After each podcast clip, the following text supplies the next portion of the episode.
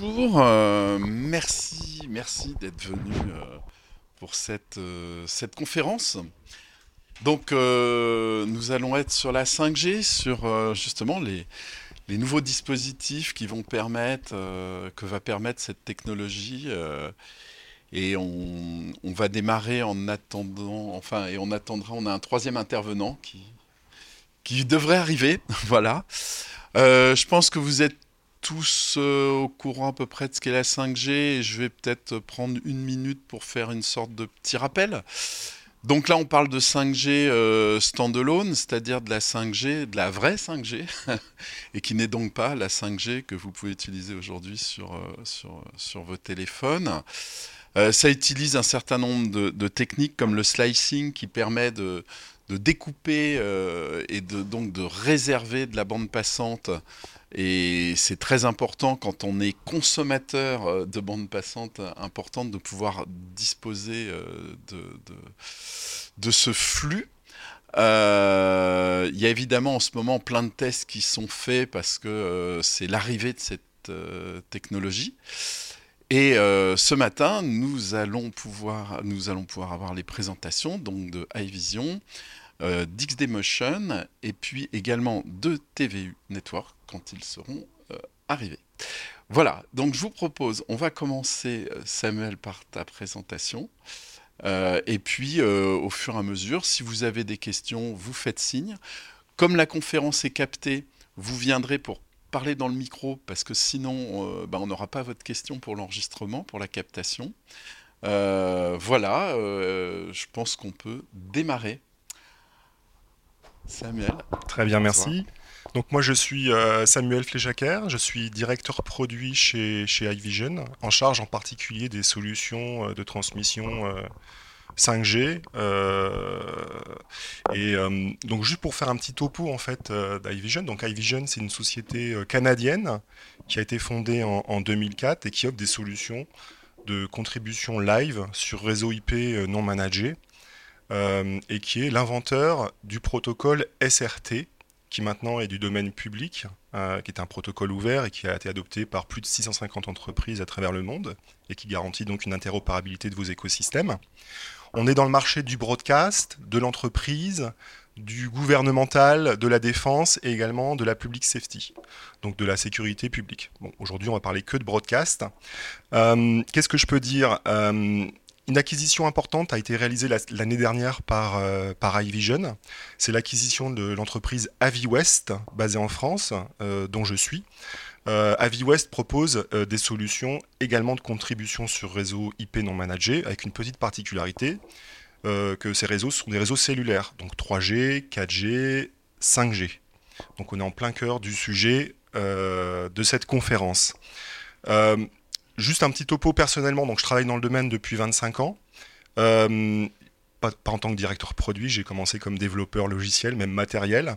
Mais j'ai fait le chemin inverse euh, pour arriver jusqu'à vous. J'ai commencé dans le grand public, chez Philips, sur des solutions de transmission vidéo dans, la maison, des solutions euh, SMA TV.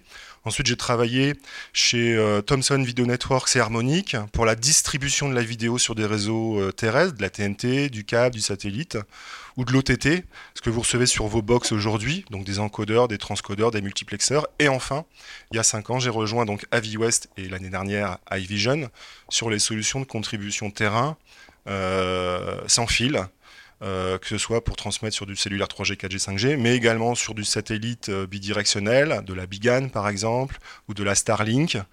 Euh, et donc voilà. quand on parle de cellulaire, alors naturellement, aujourd'hui le sujet c'est la 5G et la SA. simplement pour faire un petit topo, historiquement, nos solutions ont tout d'abord été adoptées par des chaînes de news, que ce soit des chaînes de, qui faisaient que de la news ou des chaînes généralistes, hein, comme euh, France Télévisions, BFM, etc., euh, pour répondre à des besoins de couverture, de mobilité, de rapidité, de facilité d'exploitation et de déploiement. Très rapidement, on s'est rendu compte qu'il y avait une, appétence également pour ces technologies, pour le sport, et récemment avec l'avènement de la 5G, qu'elle soit publique ou qu'elle soit privée sur du SA, euh, pour même des sports de niveau tier 1. Donc, je vais vous citer quelques exemples. Moi, je distingue ça assez facilement.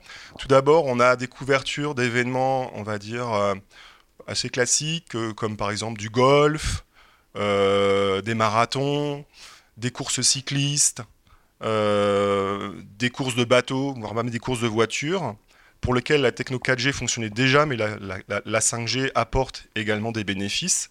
Et pour celle-là, on peut soit exploiter des réseaux publics existants, donc c'est le cas quand on fait une course cycliste, hein, il n'y a pas de réseau 5G qui est déployé.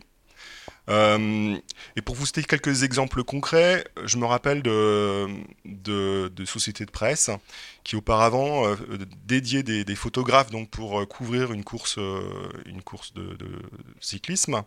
Donc les, les photographes prenaient des, photos en rafale et devaient s'arrêter tous les 50 km pour pouvoir pousser ces photos vers leur agence de presse pour qu'elles soient publiées. Maintenant, naturellement, avec nos solutions, euh, les photos sont directement prises par l'appareil photo qui est relié à notre équipement, qui l'envoie sur euh, l'agence de presse directement. Autre exemple, les mêmes photographes à l'arrière, derrière un, comment dire, un, les buts d'un match de foot. Auparavant, à la fin du match, ils se pressaient pour aller pousser leurs photos. Maintenant, ça se fait en temps réel. Donc, gain de temps, gain d'argent, publication immédiate des photos. Nous, on offre en fait des solutions euh, avec différents boîtiers qui vont se mettre soit derrière la caméra, soit dans un backpack, soit à la ceinture, voire même embarqués directement dans un smartphone. C'est ce qu'utilisent beaucoup de chaînes de news aujourd'hui. Donc une vraie versatilité des cas d'usage, avec des transmissions sur du réseau 4G, sur du réseau 5G, standalone ou non standalone, euh, qu'il soit public ou qu'il soit privé, on est complètement agnostique et on s'adapte à ça. Et la technologie sous-jacente à ça, c'est ce qu'on appelle l'agrégation de liens ou le bonding. Donc on va transmettre euh, la vidéo sur différents types de réseaux en même temps, voire sur le même type de réseau cellulaire mais avec des opérateurs différents, en séparant, en répartissant la charge du réseau sur différentes cellules, enfin différents opérateurs, de manière à ce que quand on bouge, si un opérateur perd de la connectivité, l'autre va compenser. Quand on est sur du réseau privé, il n'y a pas cette problématique-là. En général, une seule, voire deux SIM suffisent, puisque le réseau nous est réservé. On n'a pas cette problématique euh, de charge et d'opérateur. Par contre, on a des problématiques, par exemple, de handover, quand on change de cellule, d'avoir la garantie qu'il n'y a pas d'interruption quand on passe d'un lieu à un autre. Donc voilà les premières, euh, types euh, d'utilisation qu'on a en fait de nos, solutions, la mobilité que ça offre. Ensuite, ce qu'on a vu arriver de plus en plus, c'est la couverture d'événements sportifs dans des enceintes qui ne sont pas équipées de moyens de transmission, ils n'ont pas de fibres, etc. Donc pour couvrir des matchs de basket, des matchs de handball, des matchs euh, de volley, pour prendre des exemples. Donc il y a myriade de sociétés de production dans le monde et en France en particulier, qui couvrent euh, ce type d'événement avec nos produits, avec deux types de cas d'usage. Le premier, où ils font faire une production multicaméra locale, donc avec plusieurs caméras, les signaux qui vont converger vers un point d'édition local, et ensuite la transmission du résultat de cette, euh, de cette édition vers le studio pour publication. Donc là, il n'y a qu'un seul flux qui est envoyé. Ou alors, une euh, transmission multicaméra donc euh, sur le site de production, donc dans le stade, dans l'enceinte sportive. Euh, il y a simplement des caméras, des émetteurs, toujours pareil, qui émettent sur du réseau cellulaire, et la production va s'être réalisée à distance, ce qui permet naturellement bah, des, pas mal de gains. Ça évite d'envoyer.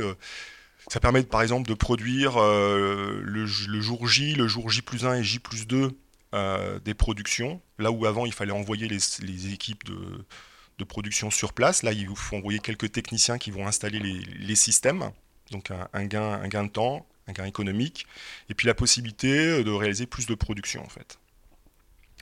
Donc ça c'est la deuxième, euh, la deuxième, euh, deuxième type d'application et de framework, enfin de, de workflow qu'on voit apparaître.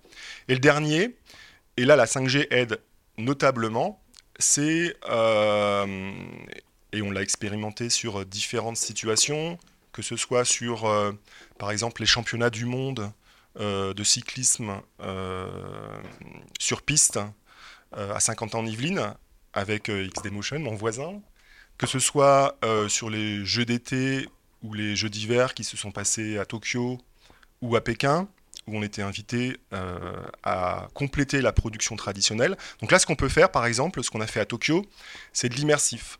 On, allait avec nos produits dans l'enceinte du stade, dans des lieux qu'une caméra classique avec de la HF ne peut pas aller. Donc on couvrait par exemple l'échauffement des athlètes dans une piste d'athlétisme qui se trouvait sous une tribune. Ou alors on couvrait euh, lors d'une cérémonie d'ouverture les athlètes juste avant qu'ils pénètrent dans le stade.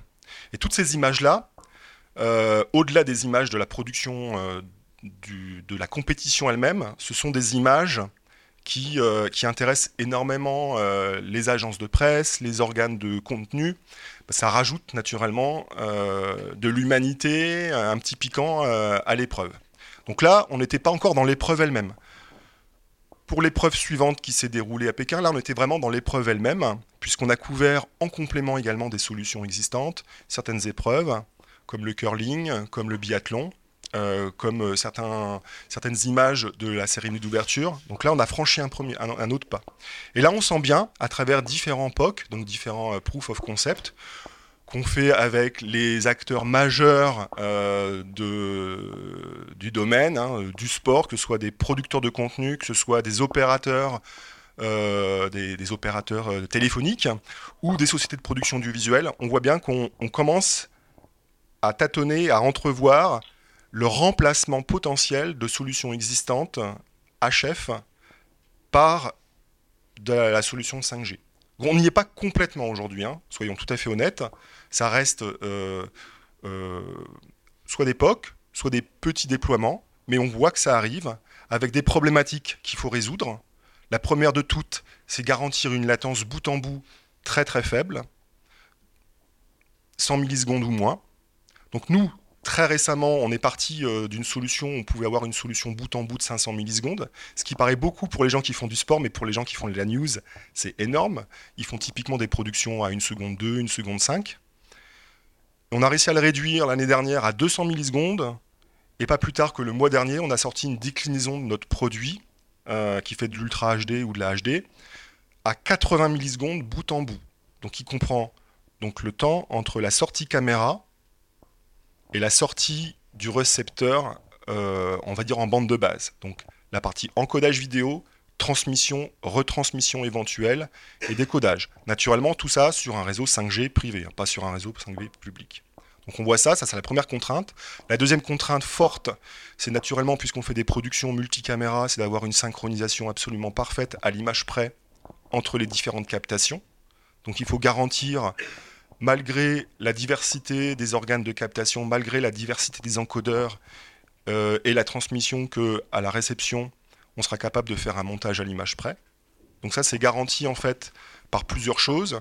Par le protocole de transmission sur le réseau. Donc on a développé un protocole de transmission qui garantit une bonne fiabilité de la transmission, une bonne robustesse, mais aussi une parfaite euh, comment dire, cohérence, une parfaite euh, maîtrise de la latence bout en bout, et pas simplement de la transmission. D'accord? On tient compte de l'encodage et du décodage. Un autre élément également qui est, euh, qui est important, c'est euh, de ne pas avoir de lip sync. Euh, alors, nos produits, naturellement, quand on filme l'épreuve, les athlètes ne parlent pas forcément, mais ils sont également utilisés, par exemple, pour faire des interviews des athlètes au moment où ils arrivent en fin de course ou des choses comme ça. Donc là, il faut absolument qu'il y ait un très très bon lip sync. Une autre contrainte ou un autre engagement qui est requis, c'est de pouvoir contrôler à distance les équipements. Donc ça, c'est des choses qu'on fait euh, très fréquemment. Donc euh, avec, je vois, je distingue en fait deux types de deux types de contrôle. Le contrôle euh, fonctionnel, on a typiquement fait en Grèce, on a couvert la, finale de la coupe de football entre le Thessalonique et Panathinaikos il y a, il y a un, an, un, an ou deux ans. Et on avait équipé la chaîne de télé avec deux PTZ qui étaient derrière les buts, avec nos produits, qui envoyaient la vidéo de la PTZ au studio qui se trouvait à Athènes et pas dans l'enceinte euh, sportive du. Euh, enfin, c'était dans le stadium euh, olympique hein, d'Athènes. Et il fallait donc, non seulement envoyer la vidéo de CPTZ, mais pouvoir les contrôler à distance. Donc les, sociétés de production du pouvaient contrôler à distance à partir du réseau 5G, depuis le studio, avec leur RCP, les PTZ. Donc là, c'est ce que j'appelle le premier type de contrôle. Le deuxième type de contrôle qu'on nous demande également pour des productions multicaméras, c'est de pouvoir contrôler euh, les réglages euh, de l'image, le white balance, euh, l'exposition, etc. Ce qu'on appelle le shading. Donc ça, c'est une deuxième contrainte qu'on doit. Ce qui veut dire que nos produits, au-delà de transmettre de la vidéo et de l'audio de bonne qualité, doivent également offrir ces services, ces services de contrôle à distance, et même au-delà, de retour vidéo. Donc on s'appuie sur le réseau 5G pour retourner une vidéo du studio éventuellement sur le terrain si c'est nécessaire, et un intercom. Donc voilà toutes les contraintes qui sont, enfin, ou les contraintes, ou les, les comment dire, les, challenges à relever, qui sont relevés. Et euh, donc l'intérêt que présentent aujourd'hui euh, les réseaux 5G euh, et 5G SA par rapport à, à, la, à des déploiements classiques RF, en tout cas c'est ce qu'on nous dit, c'est que le déploiement semble beaucoup plus facile, avec une couverture beaucoup plus grande, puisqu'en HF, il faut qu'on soit en, à portée, enfin en line of sight, il faut qu'on voit l'émetteur à la caméra. Là, c'est pas le cas. On peut, très bien, à un moment donné, euh, passer derrière un, bâtiment, etc. Donc nous, on a fait des tests, hein, typiquement. On l'a fait euh, dans différentes euh, situations. On l'a fait dans nos locaux à mais on l'a fait également in situ sur différents sites sportifs, voire même dans des, dans des sites qui n'étaient pas sportifs avec des antennes et des fournisseurs de solutions de réseaux privés. Et on a constaté effectivement qu'on peut passer derrière un mur, ça continue à fonctionner, le handover fonctionne bien, etc. Donc là, ça offre une très très grande euh, euh, opportunité pour ce type d'événement. Maintenant, on va pas se mentir, les stades qui sont aujourd'hui équipés avec de la fibre euh, et qui offrent à différents spots une fibre, un accès fibre, euh, dans ces cas-là, les gens ils n'ont aucune raison d'aller sur de la 5G. Hein. Euh, ils vont prendre la, fibre, la branche à la caméra et ça sera bon. Par contre, en complément, pour des caméras mobiles ou pour euh, une captation à un endroit où il n'y a pas la fibre et on ne veut pas tirer un câble parce que c'est trop. ça, ça s'y prête pas. Je pense que c'est la solution qui s'y prête absolument en fait. Je vais peut-être passer la parole à mon collègue. Oui, avec qui on a travaillé. Peut-être s'il y a une question pour vous déjà, non Eh ben, voilà. Donc, euh, Benoît Dantan, Société X Motion. Merci. Oui. Euh, alors, euh, je me présente, Benoît Dantan, donc j'ai fondé XD Motion maintenant il y a 13 ans. mon métier, faire de la prise de vue aérienne spéciale sur tout type de support. Donc il y en a certains que j'utilise qui sont existants et d'autres que j'invente et que je crée moi-même. Euh, pour l'utilisation de tous les événements euh, sportifs, euh, mais y compris industriels, comme je vais un petit peu vous l'expliquer par rapport à mon parcours. Alors un de mes rôles, c'est notamment de tordre ces technologies le plus possible pour en sortir, je dirais, un maximum de possibilités.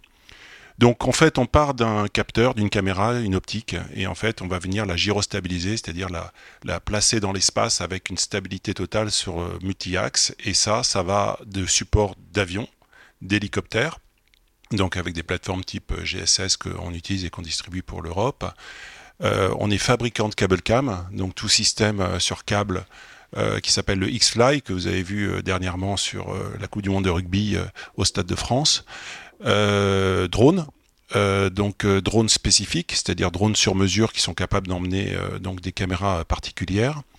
Et dernièrement, donc vous pourrez voir sur le stand PostLogic ici les robots, les robots 6 axes qui ont cette capacité de pouvoir aussi avoir des mouvements motion control et très intéressant pour ce type d'application. Donc mon rôle en tant qu'opérateur de prise de vue, hein, je suis technicien ingénieur à l'origine et donc moi je suis opérateur, c'est de proposer à mes clients des caméras en mouvement. Euh, ce qu'on appelle les specialty cameras euh, qui sont utilisées sur tout type de, support. Pour cela, euh, ces caméras ont besoin d'être transmises en direct la plupart du temps et donc forcément on a des problématiques que les ingénieurs ne pensent pas souvent mais qui sont pour nous essentielles. la première, contre toute attente, c'est pas le format, c'est pour nous c'est le poids. C'est-à-dire que nous, aujourd'hui, euh, le poids fait partie euh, d'une des contraintes euh, importantes. Alors, je m'explique. on doit retransmettre l'émotion sur un sport, sur un événement. Et donc, ce qu'on essaye de faire, c'est d'embarquer notre image la plus proche possible de l'athlète ou des athlètes qui sont euh, sur les événements.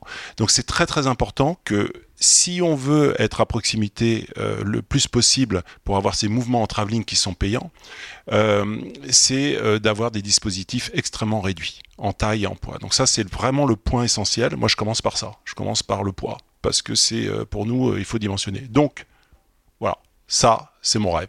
Donc euh, tout simplement, si on pouvait transmettre, euh, et ça transmet de la 5G aujourd'hui, mais on arrivera de toute façon à ce format-là, on le sait, euh, et c'est ce qui nous permettra de franchir toutes les limites. La deuxième chose, vous allez voir que je fais un ordre complètement différent, c'est l'intercommunication, donc où il n'y a aucun câble en fait, aujourd'hui, vous avez un appareil comme celui-là, où finalement, vous avez une caméra, un enregistreur, un éditeur, une transmission, etc. Ben, nous, dans notre domaine, c'est ce qu'on essaye de faire aussi. C'est de réduire un maximum tout le câblage. En fait, nous, on est anti-câblage. Parce que il faut aller vite, il faut être efficace et il faut être dans des zones accidentées et des difficultés qui sont toujours euh, complexes euh, par rapport au site sur lequel on tourne et puis surtout économique, hein, parce que c'est quand même aussi le nerf de la guerre euh, de, pouvoir éviter d'avoir des câblages complexes. Donc là, la 5G va commencer à nous entrevoir, entrevoir une possibilité d'éviter des points de réception sur des toits des stades sur lesquels il faut des accès, où on peut pas monter quand il pleut. Voilà, ça sent le vécu, mais c'est la réalité qu'on a au Stade de France, hein, parce que il y a plus d'un qui a glissé sur le toit du Stade de France pour monter les antennes là-haut. Donc c'est une vérité euh, pour nous sur laquelle il faut qu'on fasse attention euh, par rapport à ce type de réception. Donc la 5G peut nous entrevoir donc cette possibilité via le cloud, tu en as pas parlé, mais euh, c'est quelque chose qui est intéressant aussi, d'avoir des réceptions. Donc on va s'occuper de l'émission, mais finalement on s'occupe plus de la réception. Le troisième point qui pour moi m'intéresse énormément, c'est l'ouverture des frontières. Le monde devient un stade. Ça, c'est super intéressant. C'est-à-dire qu'en fait, aujourd'hui, effectivement, comme tu l'expliquais, avec euh, la, portée à vue, euh, finalement, on va dire 30-40 km, et éviter d'avoir des avions, des hélicoptères qui font des relais HF aujourd'hui sur le, sur le Tour de France ou type d'événement aussi prestigieux que celui-là, ben, une fois qu'on aura notre couverture 5G, euh, ben, finalement, on élimine toute cette chaîne qui est coûteuse et puis qui est très complexe et donc qui a cette facilité Notamment, on parlera de Jeux Olympiques un petit peu tout à l'heure euh, sur la flamme olympique. On voit tout à fait l'intérêt du type de technologie. Vous imaginez sur un déploiement de traversée de France de la flamme olympique, euh, d'avoir juste un smartphone pour pouvoir faire de la transmission, c'est exceptionnel. Donc ça, c'est vraiment un gros avantage qu'on peut avoir avec ce type de technologie. Alors, en, travaillant avec tous ces moyens conventionnels depuis très très longtemps, c'est vrai que je me suis dit, bon, bah, euh, est-ce que c'est la solution? Donc, on a créé euh, un consortium, enfin, la ville de Saint-Quentin en Yvelines a créé un consortium euh, avec Nokia, Orange, iVision, Airbus, il y a aussi Intel qui est dans l'affaire, on est plusieurs avec France Télé aussi. On a décidé, euh, dans ce stade olympique, hein, qui est le vélodrome, euh, qui est équipé d'une 5G privée aujourd'hui, donc Nokia Orange, on a décidé de faire des tests euh, grandeur, en se disant, ben, finalement, les opérateurs et les fabricants de ces technologies disent, mais c'est quoi les cas d'usage? Et c'est là où intervient maintenant l'autre difficulté, c'est finalement les réalisateurs, les concepteurs d'événements, l'artistique, etc., n'ont pas idée des limitations de cet outil, de cette diffusion. Donc à nous, opérateurs de prise de vue, spéciaux, etc., d'aller, ce que j'aime bien ce mot-là, tordre la machine, c'est-à-dire d'aller la, pousser dans ses limites. Dans ses limites. Bon, ben, première chose qu'on a vu avec le réalisateur sur la Coupe du Monde de Vélodrome, Olivier Moser, première chose qu'il me dit, bon, ben, on va passer de l'extérieur à l'intérieur, le handover. Bon, ben, on a fait les tests, ça a marché. Donc génial, une caméra 5G à l'extérieur, relais d'antenne, on rentre à l'intérieur, pof, ça passe. Alors là, il dit super, ben maintenant on va aller euh, en sous-sol. Allons-y carrément. Alors là, ça c'est un peu plus compliqué. Parce que, pourquoi? Parce qu'à un moment donné, il y a quand même des antennes. Je veux dire, euh, la 5G, c'est quand même des antennes qui transmettent. Donc il faut aussi qu'à la conception euh, du plan d'antenne, et tu en parleras mieux que moi, dans l'installation des stades, la réflexion des utilisateurs, et c'est souvent moi ce dont je me plains souvent, c'est qu'on ne nous interroge pas à l'origine, c'est finalement où est-ce que vous voulez avoir de la portée et qu'est-ce que vous souhaitez avoir comme transmission. Voyez? Donc là, bah, là en l'occurrence, les, sous-sols, ça intéressait personne, sauf, sauf le réalisateur. Voilà, forcément. Parce qu'il avait euh, des entraînements qui se passaient en dessous, etc. Mais c'est ce qui est intéressant, c'est de passer d'un lieu non couvert à un lieu couvert. Alors voilà, donc du coup, euh, on en arrive à cette expérimentation qu'on a faite euh, avec Nokia au Vélodrome que je vais vous montrer, euh, qui était lors des championnats du monde de, de, de, de, au Vélodrome de, Saint-Quentin. Là, on a, vous allez voir des cas d'usage qui regroupent à peu près tout ce que tu as cité tout à l'heure, donc des photographes qui veulent transmettre, nous, avec notre câble cam qui s'appelle le X-Fly, qui aura, et là c'est ça qui était intéressant pour moi, on avait une transmission HF 2 Go 5 standard, Vislink, et une transmission iVision, donc pour une caméra VR 360 live. Donc on a d'un côté l'écran principal sur le broadcaster et de l'autre côté la fan experience en VR 360 pour tous les, les, autres spectateurs en deuxième écran. Euh, et l'avantage, c'est qu'on a les deux émetteurs l'un à côté de l'autre sur le même produit, dans le même événement, au même moment. Donc là, le comparatif, il est imparable. On voit vraiment la différence. Et ça fonctionne. On avait une deuxième caméra, on a essayé de monter en 8K avec une caméra VR 360, aussi en transmission directe 5G, qui permettait, alors là, dans une autre bande, euh, tu expliqueras mieux que moi euh, la bande qui avait été utilisée, parce que ça c'est important aussi d'expliquer les différents types de bandes qui sont utilisées en 5G, euh, qui permet plus de débit, et plus de qualité, mais moins de portée. Donc voilà, après, à un moment, euh, c'est tout est côté euh, paramètres. Mais bon, moi, j'ai quand même poussé la portée pour voir quand même, euh, des fois, les ingénieurs, il y a la théorie, puis il y a la pratique, et on voit ce qui se passe. Et finalement, ça a plutôt pas mal fonctionné. et ensuite, on a eu des caméras épaules, etc. Et sur les PTZ dont tu parlais tout à l'heure, on s'est dit, on est à l'époque de la réalité augmentée, pourquoi ne pas faire de la réalité augmentée à travers la 5G alors là, on va dire, euh, quand même, tu pousses le bouchon un peu loin, etc. Ben, finalement, ça a fonctionné. Qu'est-ce qu'on a fait? On a transmis le FreeD, qui est le protocole de transmission de tracking data d'une PTZ, à travers vos liaisons, ou les liaisons existantes, et on a contrôlé à distance cette caméra PTZ via le réseau. Alors là, ça ouvre des périmètres incroyables parce que du coup, c'est plus qu'une image, un son, etc. C'est que là, on commence à envoyer des datas, à voir effectivement le shading, comme tu l'expliquais tout à l'heure, et donc toute une addition. Donc on en arrive à la conclusion, pour nous, que l'IP, la compatibilité de tous les outils, doit euh, être euh, fonctionnelle et donc d'éviter tous ces protocoles différents, RS232, RS485, HD, voilà, on parle de choses euh, que tous les ingénieurs connaissent, mais qui finalement sont très complexes à mettre en rapport les uns avec les autres, qui doivent être un casse-tête pour vous au niveau de la créativité des systèmes. Par contre, on se dit, bah, tiens, là, on a un réseau IP euh, qui fonctionne à tant de débit, tout le monde est sur le même protocole. Bah, si vous utilisez plus de qualité HD, vous aurez un peu moins d'un côté, ou si vous utilisez moins de qualité HD, vous aurez peut-être un peu plus de l'autre. C'est un peu comme ça que ça se passe. Voilà, donc ce que je vous propose, je vais vous montrer deux exemples. Euh, il y en a un qui est sonore, le premier qui est ce qu'on a fait comme test et les cas d'usage euh, qui ont été les premiers tests 5G euh, avec Orange, Nokia, iVision, nous, euh, sur le Vélodrome. Et après, je vais vous montrer ce qu'on... Alors, je vais rester relativement vague, mais ce qu'on va commencer à faire pour, comme test pour les Jeux Olympiques, sur la cérémonie d'ouverture. Vous allez voir quelques images qui vous montreront l'intérêt et l'utilisation. Je commenterai après. je vais me reculer pour, pour montrer. Je ne sais pas si on a le son. c'est super. On a discuté avec la Fédération française de cyclisme euh, de s'associer au championnat du monde sur piste Tissot SCI. Ça nous est paru comme une évidence. Nous expérimentons différentes applications 5G au sein du vélodrome.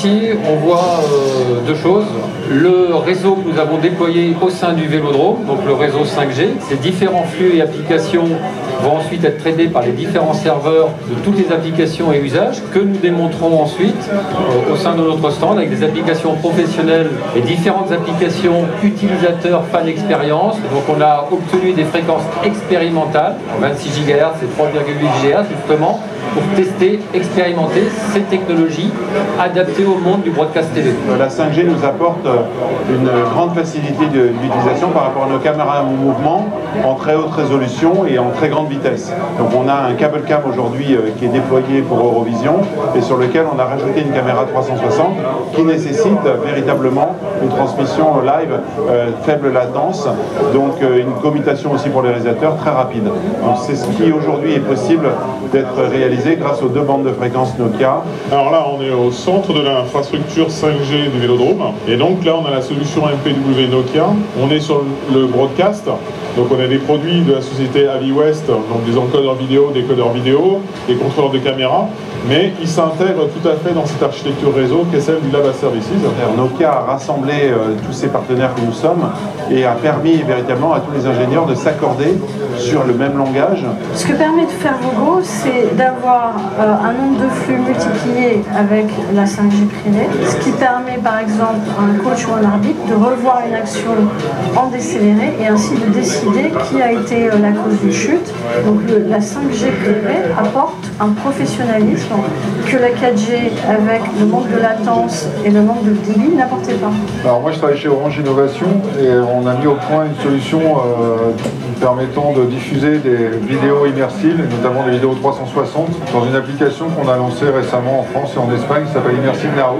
Et donc on est venu euh, présenter cette euh, solution à travers notamment cette caméra 360 qui permet de diffuser de la 8K à très haut débit. Et là en particulier, on a fait de la 5G millimétrique. Donc je pense que même c'est une première mondiale. Voilà, la prose technologique aujourd'hui, en utilisant cette technologie de web RTC, c'est d'allier à la fois le 360 avec l'interactivité et à distance, on va pouvoir suivre exactement ce que l'on est en train de vivre aujourd'hui. Et si je fais un peu de mouvement, on voit qu'il n'y a aucun décalage. Grâce aujourd'hui à cette 5G qui est propriétaire, on peut avoir l'assurance d'avoir une très très belle image et d'avoir ce, dispositif qui fonctionne correctement. Grâce à la 5G privée, l'appareil photo qui est utilisé est directement relié à un smartphone qui fait office de modem, lui-même connecté à la 5G privée. Via cette connexion, les photos partent instantanément et arrivent quasi immédiatement sur le serveur de l'agence de presse ou de la fédération pour être utilisées là aussi instantanément au profit du public. Nous présentons l'application SupraLive, une application smartphone qui permet aux spectateurs d'un événement live de vivre une expérience sonore immersive, augmentée, et donc de les projeter au cœur de l'émotion de l'événement. L'application adresse les fans, mais pas seulement, c'est aussi une alternative d'accessibilité pour les malvoyants et pour les malentendants. Et dans l'expérience ici avec Nokia, en fait, c'est qu'ils nous donnent accès à leur couverture 5G, ce qui nous permet de faire du streaming sur des grands écrans et faire participer bah, les visiteurs ici, leur faire vivre l'expérience, puisque personne ne peut aller sur la piste. nous, on a, on a enregistré avec l'équipe de France la vidéo du parcours sur le vélodrome il y a une semaine et on l'a fait rejouer aux spectateurs. Donc le passage à la 5G va nous permettre de créer des bulles privées qui seront sécurisées et qui permettront surtout une facilité d'installation avec moins de câblage, moins de personnel. Et donc ça, je pense qu'aujourd'hui, c'est la seule technologie qui est capable de pouvoir couvrir des gros événements de ce type-là. Et nous espérons, euh, avec Paris 2024, pouvoir déployer nos solutions. L'année prochaine, il y a aussi la Coupe du Monde de rugby. Ça peut être aussi une opportunité pour déployer et développer ce type de solutions. Nous souhaitons qu'avec cette euh, nouvelle expérience autour de la 5G, le cyclisme sur piste s'ouvre à un public plus large.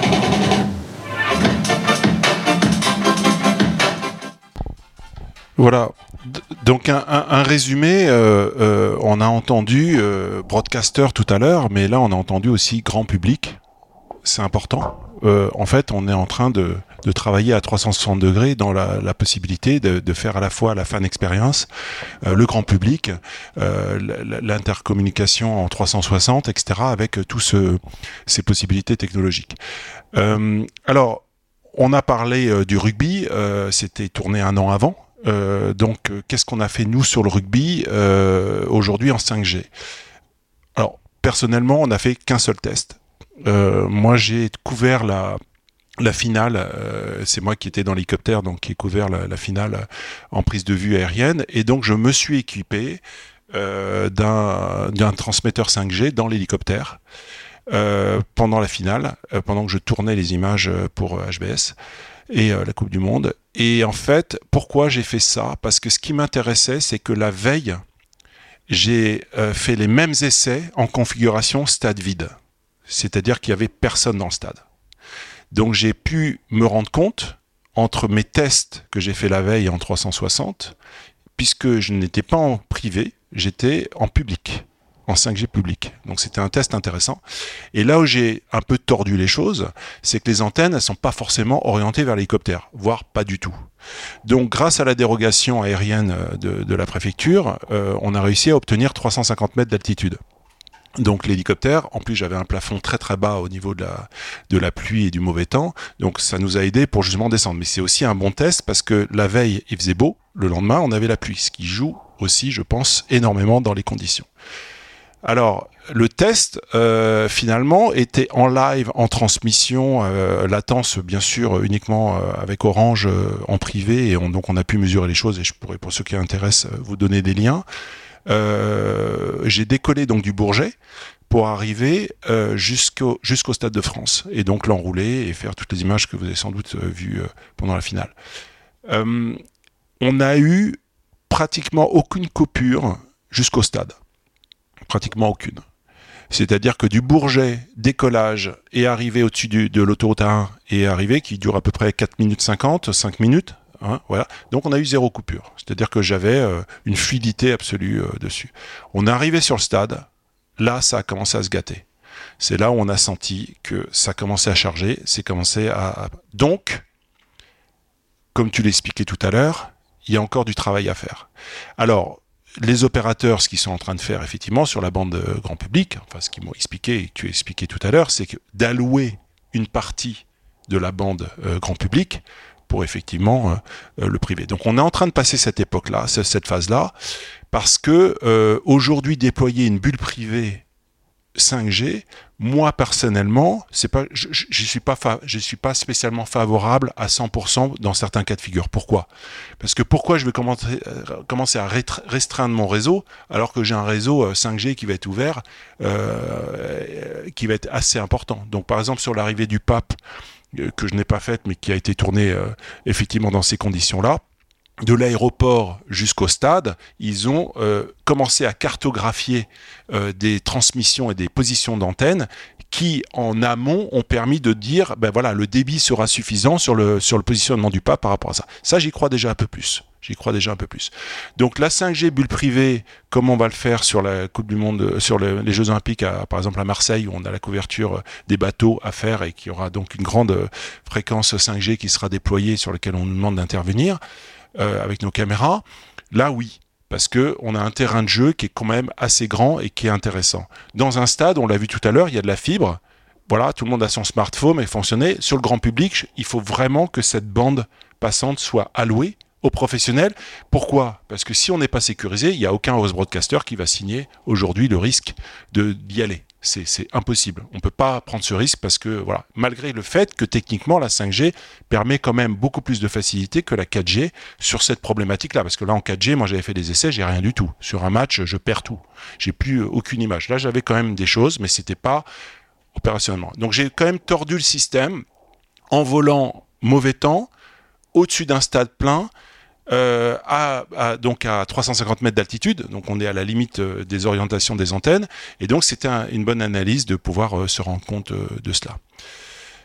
Pour terminer sur la présentation, après on pourra échanger, je vais vous montrer les premières images qu'on a réalisées pour les Jeux Olympiques. Donc ça c'est le parcours, en fait vous l'avez peut-être vu, mais le parcours de, de la cérémonie. on a fait des tests en, en juillet avec les bateaux sur la Seine. Euh, la difficulté, c'est que le parcours fait pratiquement 6 km, euh, que on imagine qu'il va y avoir quelques spectateurs, et que la couverture et la pollution qu'on va avoir avec euh, le spectre qui va être pris pour toutes ces, ces, dimensionnements 4G et 5G est quand même complexe. Donc là, je crois qu'Orange se casse, se casse bien la tête puisque c'est eux qui sont dessus. Euh, et donc du coup, nous, on, réfléchit euh, sur nos drones, puisque c'est nous qui avons la couverture drone sur euh, l'événement, de se poser la question, on y va, on n'y va pas Bon, est-ce que on tente les choses ou est-ce qu'on les tente pas? Parce que là, franchement, faire une répétition échelle 1 de la cérémonie en 5G, je crois qu'on l'aura jamais. Hein. C'est quelque chose qui arrivera jamais. Mais par contre, nous, on commence déjà à voler avec les drones, on commence à faire des essais et on commence à voir ce que ça donne. Alors, est-ce que vous avez des questions pour nos deux intervenants? Ah, alors attendez, je, je vais vous demander de venir au micro pour qu'on ait, pour qu'on ait votre question dans, dans la captation. Oui, merci. C'est une question en fait un peu pour les deux. On voit assez bien les, les possibilités. Bon, c'est formidable. Les, les, limites sur, sur, le réseau banalisé. Donc, quand on passe au réseau, quand on veut se faire assigner une, une slide, j'imagine c'est comme ça qu'on dit. sur les exemples là, vous avez Orange comme partenaire de l'événement, donc c'est pas forcément simple de travailler, mais ils sont hyper motivés. Euh, quand est-ce qu'on pourra arriver à avoir un système, j'irais, banalisé avec euh, quasiment un booking, euh, voilà, j'ai besoin de tel jour, une slice, etc. Un, c'est quoi le prix, etc., etc. Et est-ce que on peut même imaginer que ça soit économiquement justifié pour Orange de, faire ça sur des événements dont ils sont pas vraiment le super sponsor? Je réponds juste sur, le début, mais je pense que c'est toi qui c'est toi qui va mieux répondre à cette question dans la globalité. C'est amusant que tu, tu, en parles, Francis. C'est moi, c'est la première question que j'ai posée à Orange. Je leur ai dit, mais euh, vous avez une grille tarifaire? Ben non. Voilà. Fin, fin, fin, de la réponse. Donc, moi, je leur dis, bah, tant que vous n'avez pas de grille tarifaire, bah, bon, après, il faut quand même avoir des fréquences attribuées. Il faut que l'ARCEP, euh, et on est en bande test aujourd'hui, effectivement, on, je parle en bande privée, hein, bien sûr. On n'a pas encore de, de, fréquences attribuées, c'est en train d'arriver, mais voilà, pour chiffrer, c'est un peu plus compliqué. Mais je te laisse répondre. C'est une très bonne question. Euh, en fait, euh, effectivement, et c'est une question qu'on se pose nous-mêmes par rapport au développement économique de tout le business. Et c'est la raison pour laquelle je mentionnais que, en tout cas, nous, nos solutions, on tient à être complètement agnostiques, à pouvoir opérer sur des réseaux publics, sur des réseaux publics avec un slice donné, si c'est possible, voire sur des réseaux privés que ce soit en mode standalone principalement ou en, mode non standalone. On est complètement agnostique et on, on, veille à y être. Maintenant, on travaille, alors nous pas directement, il y a des sociétés qui se montent en, ce moment, effectivement, pour pouvoir dynamiquement, avec différents opérateurs, pour l'instant à travers l'Europe, réserver des slices pour des zones particulières et des événements. On a été en particulier en contact avec une société espagnole, enfin une société européenne qui travaille avec des opérateurs espagnols qui ont identifié des zones bien précises sur le territoire donc dans des villes hein, comme Madrid, comme Barcelone, et également des villes où euh, se passent des, enfin pas des férias, ça s'appelle, euh, enfin des, euh, enfin bref, voilà exactement pour identifier des spots où il serait potentiellement possible de réserver des slices depuis une plateforme pour un événement donné, pour une période donnée. Donc à mon avis, c'est des choses qui vont, en tout cas, il y a des gens qui travaillent là-dessus. Maintenant, la, réalité, est-ce que les opérateurs voudront le faire? Est-ce que dans un stade, ils vont monétiser le fait d'allouer de la bande pour une société de production audiovisuelle vis-à-vis de 80 000 personnes qui ont envie d'avoir sur leur smartphone la possibilité de suivre un joueur particulier ou d'un point de vue économique, je pense que la balance pense plutôt vers le consumer que vers le. Donc c'est pour ça qu'il faut faut pas qu'on ferme la porte au réseau privé. Euh, il faut, sachant que une des opportunités qu'on voit nous, qu'on voit se dessiner notamment à travers certains projets européens, c'est qu'en dépassant le monde de l'audiovisuel, se pose également le monde de la sécurisation des sites, que ce soit les pompiers, que ce soit la police.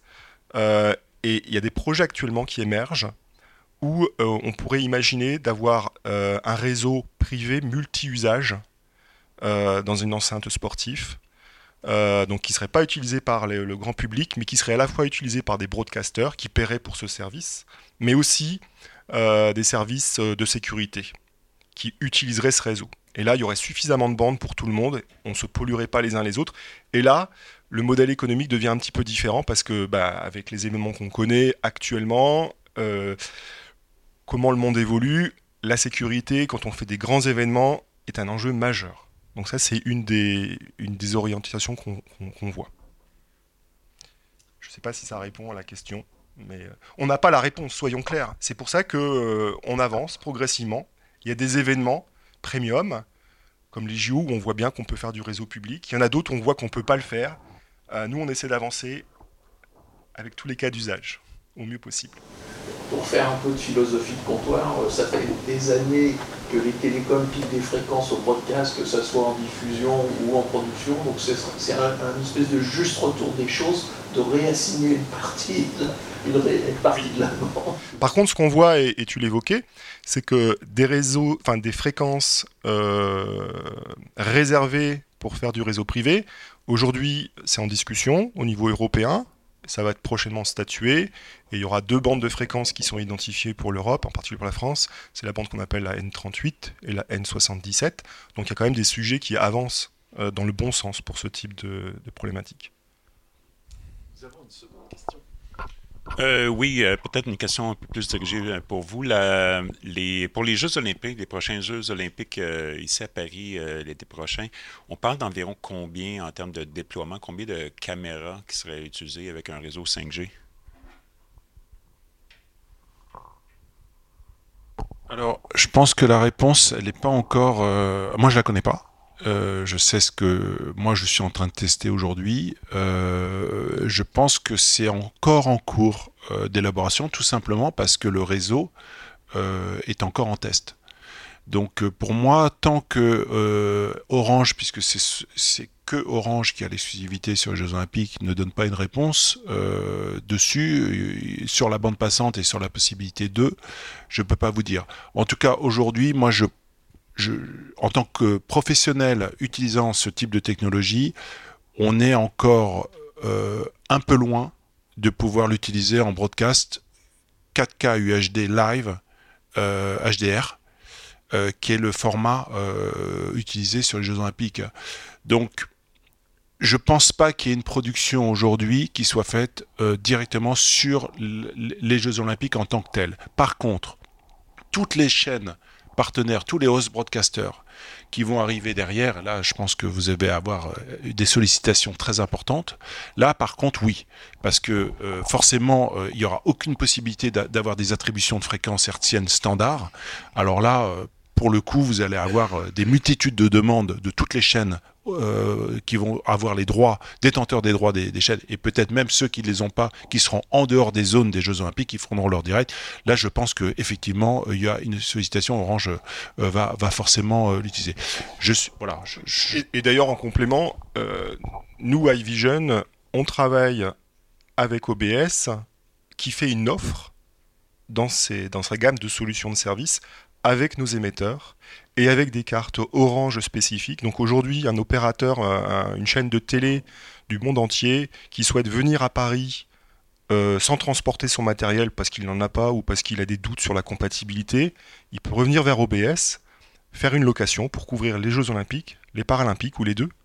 Avec nos équipements, il aura de la connectivité, du terrain directement à son studio sur un réseau 5G Orange préparé un kit complet qui comprend à la fois les émetteurs, les batteries, les moyens de le charger, un sac à dos et un récepteur qui tournera dans le cloud qui leur permet de faire une passerelle entre le terrain et euh, son, studio, qu'il soit on-premises, enfin qu'il soit dans, dans, leurs locaux ou qu'il soit dans le cloud. Petite question, euh, quand vous parlez de 4K, c'est sur quel type de fréquence? Vous êtes à 60 Hz euh? Oui, c'est du 60p. Donc euh, dans l'utilisation. Euh, après, euh, donc il y aura d'autres formats qui seront utilisés, mais bon aujourd'hui tous les grands événements, on en parlait dans l'autre thème juste avant. Je crois que la communion de rugby n'était pas en HDR. elle était effectivement en UHD dans l'utilisation, donc c'était la seule différenciation. Mais aujourd'hui, oui, c'est devenu le standard UHD partout, dans tout le monde. Donc ça, ça mange quand même pas mal de. Et la 5G permettra d'aller jusqu'à du 120 Hz ou pas? Alors ça, alors, en fait, euh, ça a été euh, mentionné à plusieurs reprises dans la présentation. Mm. Ça aurait pu être une question qui, était posée, notamment en relation avec la HF. Il faut savoir qu'en 5G, en fait, on parle d'une technologie qui utilise différentes bandes de fréquences, soit des bandes de fréquences en dessous des 6 GHz, ce qu'on appelle la bande FR1, ou la bande du millimétrique, qui est euh, autour entre 26 et 60 GHz. En Europe, c'est plutôt 24, entre 24 et 26 GHz. D'un côté, la bande FR1, donc celle en dessous de 6 GHz, par rapport à la 4G qui allait jusqu'à 3, cette fois-ci on monte plus haut. En Europe, on va à des fréquences 3,5 GHz. Dans ces eaux-là, c'est ce qu'on appelle les bandes N78 ou N77. L'avantage de ces bandes, c'est qu'aujourd'hui, elles étaient occupées par personne. Donc on peut les avoir. Et on a euh, une bande passante de l'ordre de euh, maximum 100 MHz, qui est pas mal. Il y a un basculement qui est fait progressivement par les opérateurs sur des bandes plus basses traditionnelles, 2 gigas, 700 mégas, etc., pour faire coexister la 4G et la 5G en même temps.